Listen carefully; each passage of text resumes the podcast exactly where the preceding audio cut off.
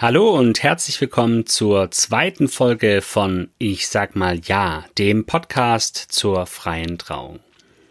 Schön, dass ihr dabei seid. Ich bin Fabian D. Schwarz, Moderator, Kabarettist und freier Trauredner.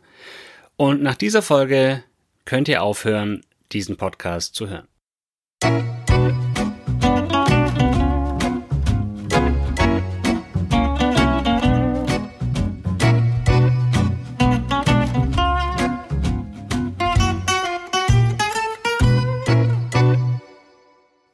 In dieser Folge habe ich für euch nämlich fünf zentrale Grundhaltungen zusammengefasst, von denen ich der Meinung bin, dass diese Haltungen, wenn ihr sie beachtet, stark zu einer gelungenen freien Trauung beitragen. Quasi, wenn ihr diese Tipps beachtet, müsst ihr die anderen Folgen, die noch kommen, gar nicht mehr anhören. Streng genommen. Also, fangen wir mal an. Haltung Nummer eins für euch als Brautpaar. Wir üben Verzicht. Das klingt natürlich grausam für eine freie Trauung. Es ist aber so, es gibt ja so viele schöne Möglichkeiten für freie Trauungen. Es gibt so viele tolle Symbole, so viele tolle Texte und so weiter. Und man heiratet ja auch nur einmal und dann wäre es doch schade, diese ganzen tollen Symbole und Texte nicht nehmen zu können. Das Problem ist natürlich nur, da wird dann halt die Zeremonie ziemlich voll und vermutlich auch etwas arg zugebaut. Das ist ein bisschen so, wie wenn ihr bei euren Eltern in den Keller schaut und da steht alles voll, weil sie nichts wegwerfen können. Vermutlich habt ihr auch schon alle mal Zeremonien erlebt, ob jetzt kirchlich oder frei, die einfach auch sehr zugebaut waren und dann auch sehr schnell sehr lang geworden sind. Was kann man tun? Man kann natürlich sagen, okay, man heiratet nochmal, ja, entweder den gleichen Partner, die gleiche Partnerin oder jemand ganz Neues und nimmt dann eben die Symbole und Texte, die es nicht in die erste Trauung geschafft haben, wie bei DVDs oder Blu-rays, wenn die Szenen dabei sind, die es nicht in den Film geschafft haben. Das muss man natürlich wollen. Ja. Oder ihr beschließt, und das würde ich hier empfehlen, ihr beschließt euch wirklich auf den allerbesten Text und das für euch perfekte Symbol zu beschränken. Und ich glaube, wenn ihr euch wirklich auf das Wesentliche fokussiert, das ist ein, ein großer Gewinn für die freie Trauung. Es ist auch bei der Vorbereitung sinnvoll, ganz genau zu überlegen, was rein soll in die freie Trauung und was nicht, dass man ein gutes Maß findet und dass es wirklich für alle Beteiligten auch kurzweilig ist. Haltung Nummer zwei. Wir entscheiden selbst. Ihr plant eine freie Trauung. Das hat, wie gesagt, viele Möglichkeiten. Und dabei solltet ihr aber diese Chance wirklich nutzen, es zu eurer eigenen freien Trauung zu machen. Das bedeutet also, lasst euch nicht reinquatschen. Nicht von Familie oder Freundinnen, Freunden, auch nicht vom Trauredner, von der Traurednerin. Ja, Tipps sind natürlich super und als freier Trauredner berate ich euch ja auch gerne, das ist ja auch meine Aufgabe, darum bucht ihr mich ja auch. Wir schauen gemeinsam, was für Optionen es gibt und was zu euch passt. Gleichzeitig soll es ja eure freie Trauung sein und euch gefallen. Bei dieser Haltung Nummer zwei, wir entscheiden selbst, ist es auch ganz wichtig, um es mal anders zu formulieren, sich klar zu machen, wir sind die Chefs. Wir als Brautpaar. Und uns soll die freie Trauung gefallen. Natürlich geht es auch um Inszenierung. Das ist ja klar. Eine freie Trauung, bei der Gäste sind, die richtet sich natürlich auch an die Gäste. Aber gleichzeitig ist ja klar, irgendwas in die Zeremonie reinzunehmen, was euch gar nicht gefällt, aber halt euren Eltern, das ist ja Quatsch wir Menschen sind ja schon kluge Wesen. Wir merken, wenn was nicht stimmt und eure Gäste sind auch kluge Wesen, weil sie Menschen sind. Und wenn was nicht stimmig ist, dann, dann wird's komisch. Ja, wenn man zum Beispiel vom Bräutigam weiß, dass der klassische Musik abgrundtief hasst, aber bei der Zeremonie spielt ein Streichquartett. Das ist komisch für die, für die Gäste. Deswegen ist es Quatsch, was zu inszenieren, was ihr nicht seid. Ich habe neulich auch mit einem Paar gesprochen, für die kommt zum Beispiel gar nicht in Frage, ein selbstverfasstes Trauversprechen beziehungsweise so eine Art Liebesbeweis zu sprechen. Ja, das machen viele Paare, ist auch eine schöne Sache. Für die beiden hat es überhaupt nicht gepasst, auch wenn es vielleicht erwartet wird. Sie haben sich dagegen entschieden. Also macht euch wirklich frei von den Erwartungen anderer. Das sagt sich immer so leicht, aber ich glaube, da muss man einfach die Grundhaltung haben. Wir sind die Chefs bei der Vorbereitung, bei der Durchführung Übrigens habe ich beim Tippen meiner Notizen für diese Folge habe ich getippt, lasst euch nicht reinquatschen und die Autokorrektur hat daraus gemacht, lasst euch nicht einquetschen. Das finde ich ist auch sehr ein sehr schöner freudscher Verschreiber. Also es passt doch sehr gut. Ist auch ein kluger Rat, lasst euch nicht reinquatschen, lasst euch nicht einquetschen. Haltung Nummer drei für euch als Brautpaar, wir schaffen Abwechslung. Es geht natürlich, freie Trauungen zu machen, in denen der freie Trauredner 45 Minuten am Stück spricht. Ja, aber natürlich kennen wir es aus der Schule, jemanden 45 Minuten zuzuhören, ist unter Umständen anstrengend. Und dann steht da jetzt bei einer freien Trauung jemand vorne und redet 45 Minuten von der Liebe zweier Menschen. Das ist zwar sehr schön zuzuhören, viel schöner als so manche Mathe- oder Lateinstunde. Man muss aber schon sehr konzentriert bei der Sache sein die Aufmerksamkeitsspanne von uns Menschen, ob die jetzt 10 Minuten oder 20 Minuten ist, da gibt es ja auch verschiedene Studien. Die Aufmerksamkeitsspanne ist auf jeden Fall nicht dafür entwickelt, jemanden längere Zeit konstant zuzuhören. Es braucht da schon ein gewisses Vorgehen. Und ein wichtiger Punkt, der Abwechslung schafft, ist zum Beispiel Musik. Da mache ich die Erfahrung, das ist super, man kann mal durchschnaufen. Also ihr als Paar könnt mal durchschnaufen. Aber auch eure Gäste können mal durchschnaufen. Ich als freier Trauredner natürlich auch. das ist ja ganz klar.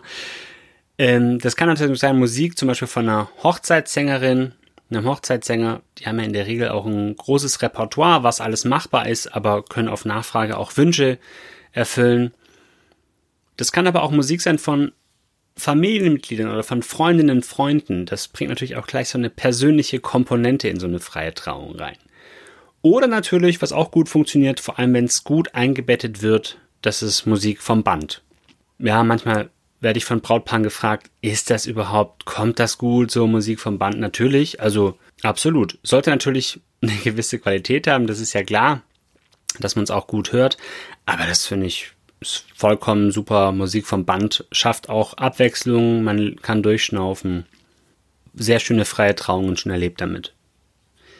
Was auch Abwechslung schafft, ist, wenn ihr Familienmitglieder und Freundinnen und Freunde reden lasst. Ja, also wenn es Texte gibt, die vielleicht gelesen werden, dass die dann eben nicht nur immer vom Trauredner, von der Traurednerin gelesen werden, sondern dass ihr die Texte auch so ein bisschen verteilt. Das ist für euch als Paar schön, ist aber auch für die Leute schön. Die sind manchmal auch ganz froh, wenn sie sich so ein bisschen einbringen können.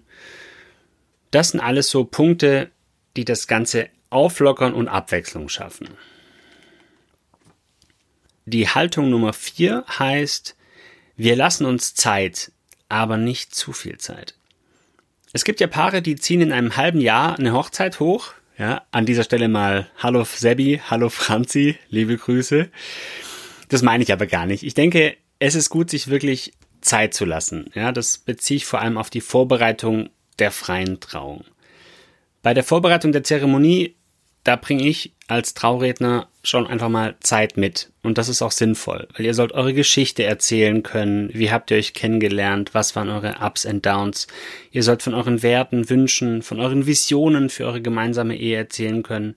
Und wir planen natürlich gemeinsam die Zeremonie. Das ist ja bei so einem Vorbereitungstreffen auch ein ganz zentraler Punkt. All das braucht natürlich Zeit. Und deswegen ist es sinnvoll, wenn der Trauredner auch Zeit mitbringt. Ja, also wenn ihr das Gefühl habt, der Trauredner will schon nach 30 Minuten hat er eigentlich alles zusammen und sagt, so, passt. Ist er wahrscheinlich ein super Crack, aber in den meisten Fällen wäre ich da etwas vorsichtig. Also, das ist wirklich das zentrale Element, dass der Trauredner sich wirklich Zeit nimmt oder dass ich mir als Trauredner auch die Zeit nehmen kann. Es ist aber auch gut, sich nicht zu viel Zeit zu lassen. Also irgendwann ist es auch gut, bei den Entscheidungen einen Knopf dran zu machen. Ja, sich zu sagen, was geplant ist, ist geplant. Weitere Änderungen machen es dann auch nicht unbedingt besser. Zu meiner Schulzeit zum Beispiel, vielleicht auch bei euch, da waren die besten Klausuren immer die, bei denen ich am Abend vorher, vor dem Abendessen gesagt habe, so jetzt reicht's mit dem Lernen. Ja. Und wer mich kennt, weiß, es waren lange Zeit die wenigsten Klausuren. Also einfach Abendessen, noch was, irgendwas triviales Lesen, Comic oder so, schlafen und morgens in der Bahn den Ordner nicht anschauen. Und dann einfach zu sagen, okay, ich habe jetzt gelernt und jetzt ist irgendwann gut, was entstanden ist, ist gut. Oder auch, wenn man sich erinnert, vor dem ersten Date, das unter Umständen wahrscheinlich bei euch noch nicht so lang zurück ist wie bei, bei anderen, die hier an dem Podcast beteiligt sind. Da steht man ja auch stundenlang vor dem Spiegel und du probierst alle möglichen Outfits durch, ja, aber am Ende greifst du halt doch wieder einfach zu der Jeans und dem T-Shirt, was du ganz am Anfang anhattest. Und genauso ist es auch bei der Vorbereitung, dass man sich als Paar irgendwann auch sagen kann, du, wir haben es jetzt so oft besprochen und verändert und jetzt vertrauen wir einfach darauf, dass eine tolle Zeremonie wird. Die fünfte und letzte Haltung heißt, wir entspannen uns.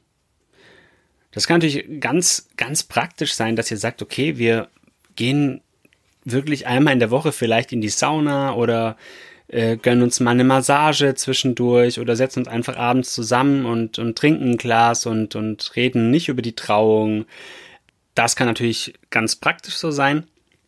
Was ich aber vor allem meine ist, es gibt ja bei der Planung der Trauung so ganz viele Gedanken. Es soll perfekt sein. Es soll allen gefallen. Es soll der schönste Tag unseres Lebens werden. Nein. Das wird es von ganz alleine. Der Anlass ist doch so großartig, die Leute sind alle wegen euch da, die meisten kommen mit einer super Stimmung her. Man muss schon, unter uns gesagt, man muss schon richtig viel falsch machen, damit die Leute die Hochzeit richtig, richtig scheiße finden. Und der schönste Tag im Leben, das muss auch gar nicht sein. Ich denke, ein Platz in den Top 5 ist vollkommen ausreichend. In der kommenden Folge habe ich ein ausführliches Interview mit Theologe und Coach Andreas Rieck, der seit vielen Jahren mit dem Thema Gelassenheit unterwegs ist, da auch äh, zwei Bücher geschrieben hat. Und er wird uns einiges über das Thema Gelassenheit bei der Vorbereitung der Trauung erzählen können. Ja, wie gesagt, jetzt wisst ihr alles. Also falls ihr heute zum letzten Mal zugehört habt, alles Gute, hat mich gefreut. Haltet die Ohren steif, schöne Trauung. Falls ihr weiter zuhören wollt, dann abonniert gerne meinen Podcast auf dem Portal eures Vertrauens. Folgt mir auf Instagram, folgt mir auf Facebook. Besucht meine Homepage. Alle Links findet ihr in den Show Notes. Ich sage danke fürs Zuhören und bis zum nächsten Mal.